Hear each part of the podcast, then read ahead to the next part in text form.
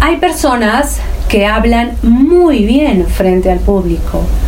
Son personas que se trabajan muy bien la construcción de sus discursos. Y hay quienes llenan los silencios con ruidos. Este. Eh, mm, bueno, ok, ok, como, en teoría, este, o sea, son muletillas verbales que nos hacen ver poco profesionales a la hora de hablar en público. Todos hemos oído a alguien así. Las probabilidades son que tú también lo has hecho. Hola, queridos amigos. Soy Leticia Andrea y espero que estés de maravilla hoy. Estoy muy feliz de saber que estás aquí conmigo. Y antes de empezar, suscríbete a este canal si aún no lo has hecho. Voy a seguir subiendo más videos para ayudarte a potenciar tus habilidades de habla en público y de liderazgo. Las muletillas se pronuncian cuando nos hemos perdido en el pensamiento. Los silencios se agradecen, es bien recibido por la audiencia, ayudan a que el público pueda procesar el mensaje. Una muletilla es una palabra o frase que se repite mucho por hábito, en ocasiones llegando al extremo de no poder decir frase alguna sin ella. Como oyentes, esas repeticiones son molestas y pueden destruir la credibilidad de una persona cuando habla. Los expertos sostienen que los discursos que resultan un éxito se debe en un 90% al método, mientras que solo un 10% es innato. Las muletillas entorpecen increíblemente nuestro discurso y es muy fácil evitarlas, así que aquí te van algunos consejos para conseguirlo. 1. Sé consciente de cuáles son tus muletillas. Cada uno de nosotros tenemos muletillas. Si no localizas las tuyas, grábate o pídele a alguien de mucha confianza que te las apunte. Una vez que sabes cuáles dices, cada vez que las digas, tu mente te dará una señal de alarma y con algo de práctica podrás eliminarlas. 2 habla más despacio y haciendo más pausas.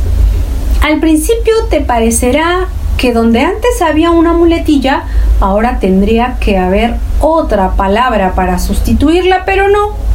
Lo más efectivo en comunicación es hablar más despacio y hacer pausas. No necesitas encadenar unas frases con otras mediante conjunciones prueba con el silencio. Aunque te parezca que es incómodo, para el que te escucha no lo es en absoluto. 3. Prepárate mucho. Cuando cantas una canción, no introduces muletillas. Cuando recitas un poema, tampoco, claro. Es lo que pasa cuando has preparado mucho un discurso. Y eso mismo pasará cuando ensayes lo que tienes que decir. Al principio solo te pasará en los discursos muy bien preparados, pero poco a poco el hábito se irá incorporando a cualquier cosa que digas.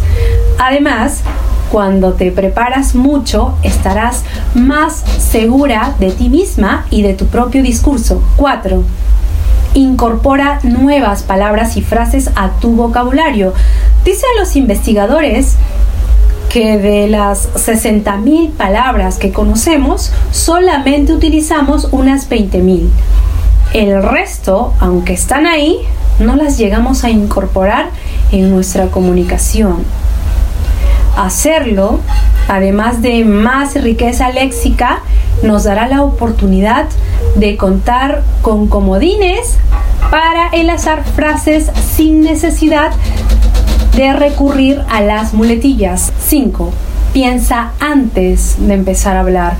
Parece una obviedad, pero párate a pensar cuánto tiempo dedicas a pensar en tu respuesta antes de darlas. Si necesitas hacerlo porque el contexto lo requiere, puedes parafrasear la pregunta, lo que te dará esos segundos extra como dice Tony Robbins, la calidad de nuestra vida es la calidad de nuestra comunicación.